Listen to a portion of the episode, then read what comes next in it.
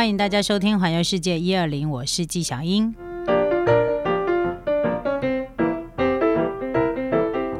今天跟大家一起来聊聊日本的拉面文化，你知道吗？这个吃拉面这件事情，日本文化跟台湾文化其实有一些差异。好，首先我们来讲呢，对日本人来说，他们很习很习惯，就是喝了酒之后要醒酒，他们会吃一碗拉面来醒酒。然后呢，他们在喝完酒之后呢，会吃拉面这样的一个食物来进行收尾哦。那为什么会有这样的一个习惯？最主要是因为他们认为，日本人认为说，喝了酒之后，身体里面会有很多的酒精嘛。好，那吃了这个拉面，它可以来分解酒精，好，然后呢，让这个体内的一些葡萄糖跟氨基酸都可以来进行消耗。所以有没有？那个很喜，你可以问问那个，如果你自己本身很爱喝酒的话，或者是很爱喝酒的朋友，你有没有发现他们喝完酒之后都会肚子很饿，那我就腰哎，把都弄就成腰有没有？那其实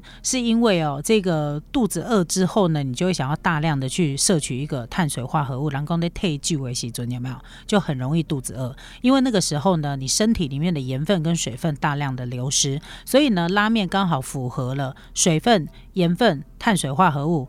刚好符合这三大要素，所以呢，对日本人来说，要醒酒的时候，醒酒料理的第一名不是我们醒酒汤，而是拉面，因为一方面可以止饿，然后大量的补充水分，还有这个盐分，好，所以呢，就可以让身体比较舒服一些。这个到底是当然科学根据讲是这样，那还是因为自己爱吃呢？这个我不晓得。但总而言之，呃呃，日本的拉面的这个饮食对日本人来讲呢，生活当中它是一个非常非常重要的一个部分。那再来就是日本到底它的拉面随着地区不同，它会有不同的口味，然后也会有不同的食材。哦，那我们大概可以来了解一下日本到底有哪些不同的拉面，它们可以分为三大类。第一类呢是札幌拉面。第二类叫博多拉面。第三类叫做喜多方拉面，他们认为对日本人来说呢，它就是三大种类的拉面。那札幌拉面呢，当然你就知道札幌在哪里，在北海道。所以呢，这个札幌拉面呢，大部分都是味增口味的，而且呢，味增口味的这个汤头，它必须要搭配粗卷面，再加上呢，这个汤头里头呢，味增的汤头里头，它会加大量的蒜头，还会覆盖一层。猪油让这个面汤不容易降降温，所以呢，在天气冷的时候呢，就会非常的适合吃札幌拉面。那札幌拉面有一个特色，就是他们的独家配料一定会放玉米粒，还有一块一小块的奶油。哦，那你一定会问说，哎呦，为什么要吃这么油腻的东西？首先，北海道到了冬天入秋冬的时候，天气非常非常的寒冷。如果你是冷的时候，你就会特别想要吃热的东西嘛。所以你为了要让这个拉面的汤，如果它是那种比较没有油分的清汤，比如说那个盐味的汤、鸡汤的话，它就会很容易在天气这么冷的情况之下，汤就会降温，你就没有温暖的感觉。所以呢，他们再加上天气冷，它就需要大量的消耗热量。所以呢，在呃，札幌拉面最主要的一个汤头就是一个大量的豚骨，哈，就是会有一层那个猪油，会有一层猪背油在它的浮在那个汤上面，好，然后再加上可以大量发汗的食物，比如说像大量的蒜头。好，那他们为了要让那个味道增加一些清甜的口感，还有特殊的味道，所以他加了一些玉米粒跟奶油，这个是很标准的一个札幌拉面这样的一个特色。所以你下次看到呢，有玉米粒、有奶油，然后表面浮着一层猪盖油，那个大概都是札幌拉面的等级，哈的这一类的等级。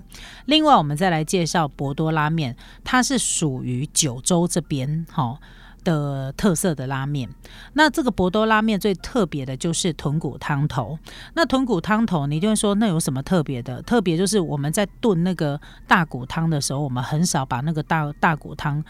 把它熬到整个都是乳白色，但是博多拉面会哦，所以他们的豚骨汤头一定是把那个面汤的颜色。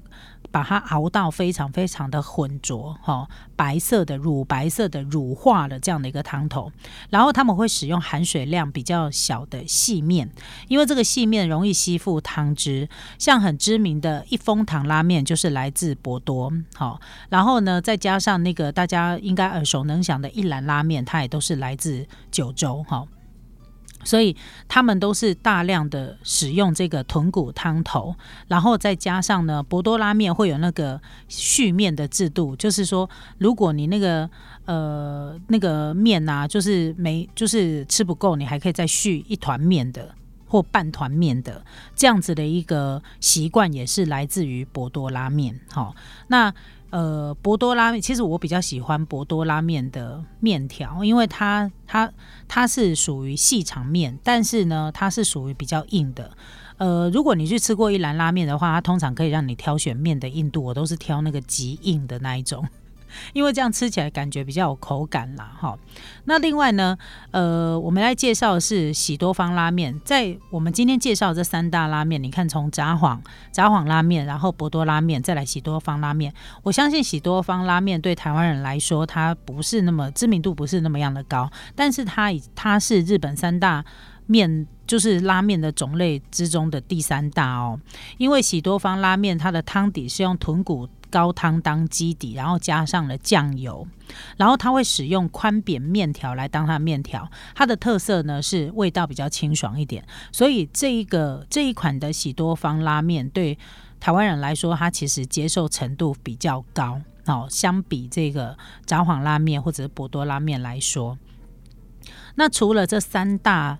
拉面体系之外呢，在日本这个国家，他们各地都有一些代表性的地方口味，但是汤头基本上都不会有太大的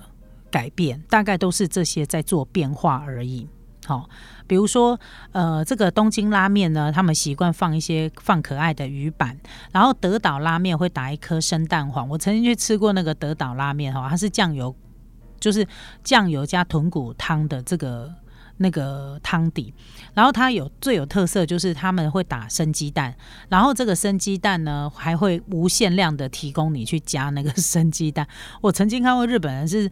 一直在吃那个生鸡蛋，我都搞不懂他到底是在吃拉面还是在吃那个生鸡蛋哈。那关东地区我就说呢，他们的这个东京酱油拉面呢，他们会放叉烧，呃，就是。他们会放鱼板啦，然后呢放了海苔跟叉烧的，属于横滨的豚骨拉面。然后还有一种叫用鸡高汤制成的酱油汤底的，叫广岛尾道拉面。好，然后还有德岛拉面会打生蛋黄的这一种。好，还有一种呢是汤头整个全黑的那个叫富山拉面。那也非常有特色。那还有台湾人跟这个常常去冲绳，冲绳的拉面，我想大家应该也都印象很深刻。他们会放上那个溏心蛋，然后还会放上一块像台湾的控麻一样哈。他们说这个叫冲绳拉面，而且是那种比较粗的面条。说真的，这个冲绳拉面哦，如果不是因为它放了一些红姜啊，其他这些比较有日本代表性的食物之外，我觉得它跟台湾的那个